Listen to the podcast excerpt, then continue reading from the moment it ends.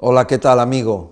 Bueno, pues hoy vamos a hablar acerca de- del sodio, del potasio, del magnesio, que son unos minerales los cuales hemos, eh, todos los conocemos, ¿no? Pero voy a explicar un poquito unos detalles acerca de ellos porque creo que es interesante e importante que los conozcamos. Mi nombre es Miguel Ángel Ruiz, soy especialista en vitalidad celular, alimentación saludable, también todo lo que está relacionado con desintoxicaciones intestinales, hepáticas y desparasitaciones y análisis en microscopio, que es precioso el microscopio. Bueno, vamos a ver, porque el magnesio, bueno, los minerales son vitales. Nuestro organismo necesita aproximadamente unos 74 minerales para vivir. Necesita una serie de vitaminas, necesita unos ácidos grasos, eh, necesita una serie de principios, principios activos, que muchas veces eh, no tienen nombre, como pueden ser los antioxidantes, o sea, que no están dentro de la categoría de vitaminas, minerales, eh, grasas, ¿no? Pero que también son fundamentales, ¿no? Cuando vivimos en una sociedad o en una ciudad, una sociedad en la que no estamos en contacto con la naturaleza, eh, vamos a tener carencias de minerales, de vitaminas, de principios activos y de microorganismos.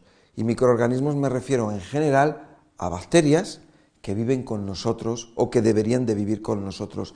Esto es muy importante y ya hablaremos en, en otro vídeo acerca de las bacterias simbióticas que viven con nosotros y que sin ellas no podríamos vivir. Pero al estar en las ciudades lo que ocurre es que eh, perdemos esa sincronización, esa relación con nuestra naturaleza. Entonces tenemos problemas, tenemos debilidad, tenemos desequilibrios y eso nos lleva pues eso, a problemas de salud que se pueden llamar enfermedades, pero que básicamente son carencias, son desequilibrios que estamos creando nosotros los seres humanos, ¿no? Bueno, entonces, cuando hablamos del magnesio, dentro de esos 74 minerales que necesita nuestro organismo, una falta de magnesio nos puede llevar a problemas importantes de salud, incluso la muerte. Recordar como ejemplo el hierro. El hierro sirve o nos ayuda, entre otras cosas, al transporte de oxígeno. Y hemos escuchado muchas veces eso que se llama anemia por falta de hierro. Si la anemia baja, la persona se siente más débil. O sea, si el hierro baja, más débil, más débil, más débil, la persona puede morir por falta de hierro. ¿Qué ocurre con la vitamina B12? Lo mismo, la vitamina B12 se llama cobalamina. Cobalamina quiere decir es la vitamina del, co- del cobalto, cobalamina, vitamina de cobalto. Si te falta cobalto, te falta vitamina B12, anemia de vitamina B12. Y así sucesivamente podemos ir hablando de vitaminas, minerales, falta de vitamina B1, el beriberi, que significa no puedo, no puedo. Falta de vitamina B3, pelagra, y así sucesivamente podemos ir hablando acerca de, cada vitamina, de cada mineral, de cada aminoácido, eh, eh, ácidos grasos y otros principios activos. Falta de agua, falta de oxígeno, falta de hidrógeno, vamos a tener problemas de salud. Bueno, con esto eh, que sirve de prólogo un poco para entender que ahora te voy a hablar del magnesio, un poquito del sodio y del potasio,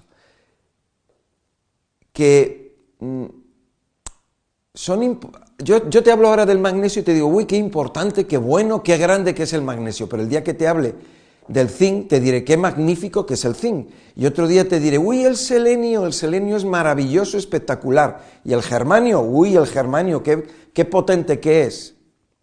Todos son potentes, todos. Los principios activos, nutrientes, son todos necesarios y potentes. El que yo hoy hable de un mineral no quiere decir que ese sea el mejor.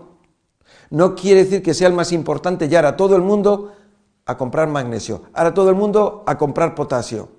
Porque el exceso puede conllevar que haya una carencia de otros. Entonces tiene que haber un equilibrio. Simplemente voy a comentarte acerca del el magnesio. Porque el magnesio, una de las cosas que hace, muy, muy interesante, eh, eh, hay veces que decimos, claro, es que el magnesio relaja.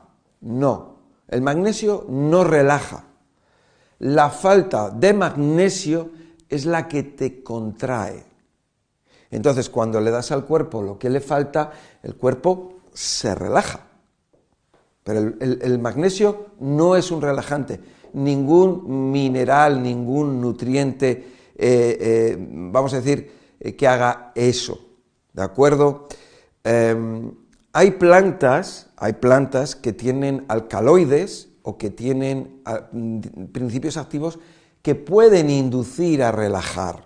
Y hemos oído hablar acerca de, eh, por ejemplo, el cannabis, el opio, eh, el café.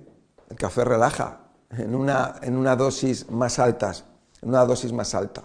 Entonces el magnesio, eh, el magnesio no relaja, pero si una persona, nosotros desgastamos, estamos desgastando, pues entonces eh, nos va a faltar y nos vamos a contraer. Igual que los futbolistas cuando están corriendo tanto, tanto, tanto que llega la prórroga y ya, ¿qué es lo que pasa? Que tienen calambres musculares, se caen al suelo y no se levantan, porque es que no pueden, porque tienen los músculos contraídos y los músculos los tienen eh, desequilibrados.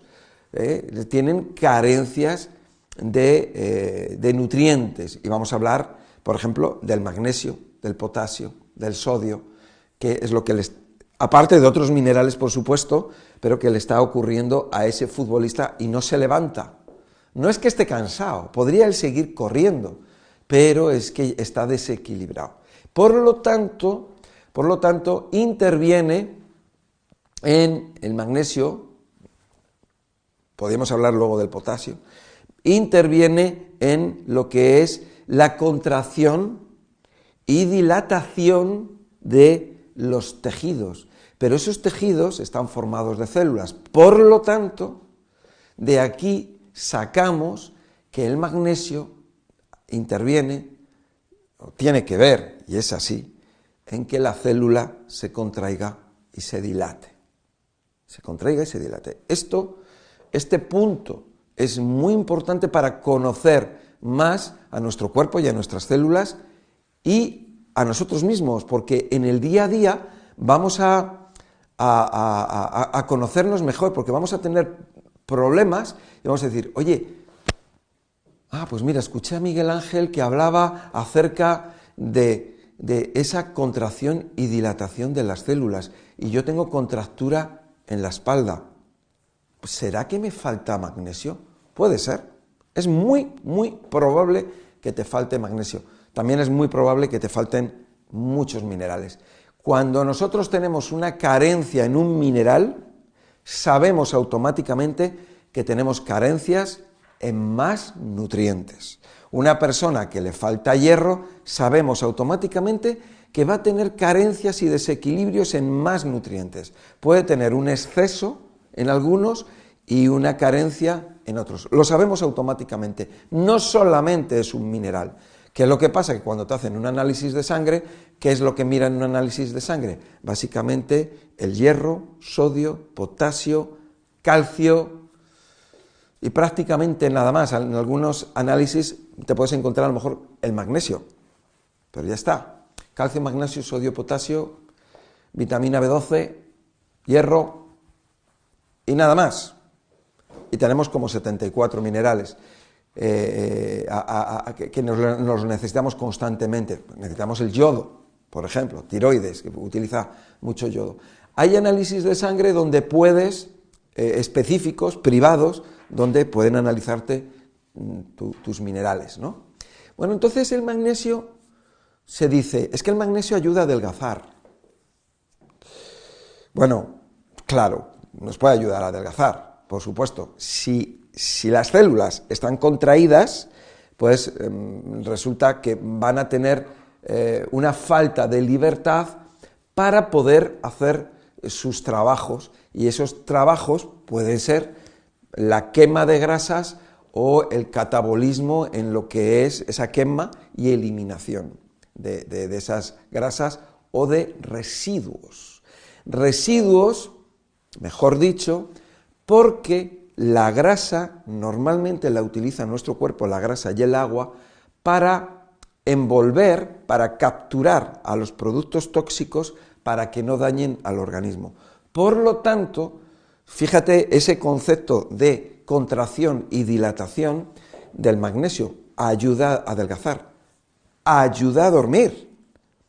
Bueno, la falta de magnesio es la que puede impedirnos dormir. No quiere decir que todos los problemas del dormir sean debidos a, la falta de magnesio. Puede ser debido a un disgusto, a una preocupación o a cualquier otra carencia u otra situación en la que hemos comido por la noche, hemos comido algo inadecuado, hemos hecho cosas que son incorrectas, eh, eh, etcétera, etcétera, ¿no? Pero quiero que veamos un poco esa relación. Lo que es la dilatación, la relajación, la contracción, la libertad para contraerse y relajarse, el intestino, el peristaltismo intestinal, el corazón, los pulmones, el páncreas, el hígado, los riñones, cuando hablo del páncreas estamos hablando de la diabetes. Cuando estamos hablando de la diabetes estamos hablando del páncreas, del hígado. Y estamos hablando de la célula, de los receptores celulares. Cuando estamos hablando de... Eh, cuando hablamos del magnesio podemos hablar acerca de eh, incluso, incluso de cuando una, del estado de ánimo, de cuando una persona eh, una persona está preocupada, está bajo tensión, está alerta. ¿Qué es lo que ocurre? Aquí tenemos el sistema simpático, aquí tenemos las glándulas adrenales que están generando adrenalina y cortisol y la persona se desgasta. ¿Y qué es lo que se desgasta? De esto de lo que estamos hablando. Entonces la persona puede eh, debilitarse y debilitar el estado de ánimo, no solamente físico, sino también anímicamente. Por eso, cuando una persona eh, se introvierte, cuando una persona se, le da vueltas a la cabeza, eso produce mucho desgaste. Para evitarlo es importante hacer respiraciones.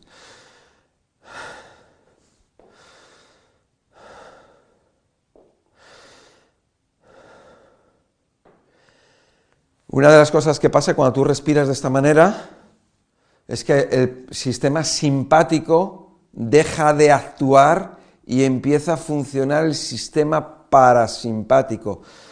Te empiezas a relajar y notas que la boca se empieza a llenar de saliva. Sistema parasimpático, lo estás consiguiendo. Es un truco, es un truco científico. Bueno, el magnesio sirve para controlar la bomba de sodio y potasio. Bomba de sodio y potasio que te voy a explicar en otro vídeo, que es algo muy bonito, es precioso, sencillo y que tenemos que saber las personas para que veamos cómo funciona nuestra célula, nuestro organismo y tener cuidado, tener cuidado eh, con las cosas que comemos, sobre todo con el exceso de sodio. Por eso es tan recomendado el tomar la sal marina, eh, la sal del Himalaya u otras sales que son integrales, que son completas, el agua de mar, porque nos va a proporcionar un equilibrio de minerales. Pero cuando tú consumes solamente sodio, la, famosa sal fina de mesa o sal refinada, que es sodio, eh, cloruro sódico, entonces ahí nos vamos a meter en un problema. Y nos vamos a meter en un problema, las personas se meten en un problema por ese exceso de sodio. Fíjate que el sodio es bueno, el sodio es necesario, el sodio es importante, pero tenemos un exceso de sodio y como hay un exceso de sodio, eso va a llevar a que va a crear unas carencias en otros minerales y nutrientes. Bueno, entonces, y ahí tenemos, por ejemplo, por eso se dice hipertensión. Las personas, no, es que tiene hipertensión o presión alta, entonces eh, no debe de tomar sodio. Efectivamente, el sodio le está produciendo un desequilibrio y por lo tanto no solamente una presión alta, sino una carencia de minerales, vamos a hablar. ¿no? Entonces, si, si, para que veas un, momento dado, esa bomba de potasio, de sodio-potasio, eh, que, tenemos en la célula y concretamente en la membrana celular, si nos falta potasio en el organismo, entonces eh, el, control de, esa bomba de sodio y potasio no va a ser posible. Es más, si la falta de magnesio o el desequilibrio de magnesio va a hacer que, claro, es que está todo encadenado, va, a hacer que eso no, no, se puede llevar a cabo, ¿no? Y eso es muy importante porque una célula sana contiene algo de sodio y tiene mucho potasio. Y fuera, en el líquido extracelular, es al revés. Hay más sodio y menos potasio. Y es curioso porque en el cáncer la célula se llena de sodio pierde el potasio y el potasio se queda en el líquido extracelular. Es un tema muy interesante, esto del sodio-potasio. Bueno, entonces el magnesio, eh, si nosotros consumimos alimentos, eh, por ejemplo, que van a hacer que suba el azúcar en la sangre y por lo tanto sube la insulina, y ahí estamos hablando, por ejemplo, eh, de los azúcares, estamos hablando de los almidones, la, insulina, eh, una de las cosas que hace es que manda una señal, de alguna manera manda una señal, eh, por teléfono o por telex, a los riñones para que no se pierda el sodio. Y entonces eso lo que va a llevar es a que haya un desequilibrio mayor todavía. Fíjate, fíjate lo que ocurre, ¿no? el azúcar, es que sobre el tema del azúcar y la diabetes ya hemos visto una serie de vídeos donde hablo acerca, de, acerca de, la diabetes, ¿no? Son varios vídeos instructivos, muy interesantes. Te aconsejo que los veas para prevenirla. Entonces, ya sabes una cosa, eh, mm, eh, eh, el magnesio, importante, pero el manganeso también. El zinc, importante, y el cobre, y el sodio, y el calcio, y el potasio. Una de las cosas que se me olvidaba, se me olvidaba y, yo creo que es de las más importantes, ¿no? El calcio, el exceso de calcio, que lo tiene muchísima gente por tomar lácteos, sobre todo queso, que produce muchos problemas de salud, produce calcificaciones. Son construcciones, son rocas calcáreas eh, que son cristales, son cristales que tienen puntas, que tienen aristas, que pinchan, que cortan, que, se enganchan y que producen dolor, como por ejemplo los cólicos renales, cuando esas piedras o esos cristales se mueven.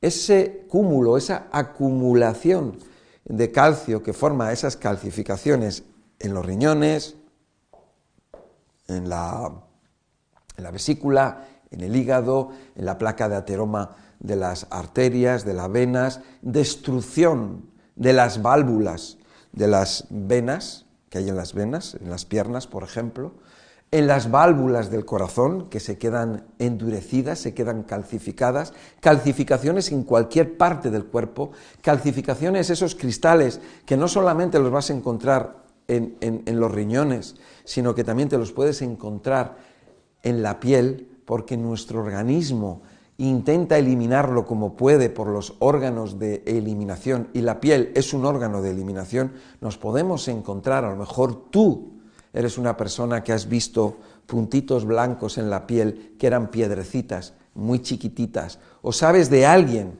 que las tiene o que las ha padecido. dices, bueno, ¿y eso cómo puede ser? ¿Qué es eso? Bien, esos son calcificaciones, son cristales de calcio. El magnesio y el calcio también llevan o tienen o deben de tener un equilibrio.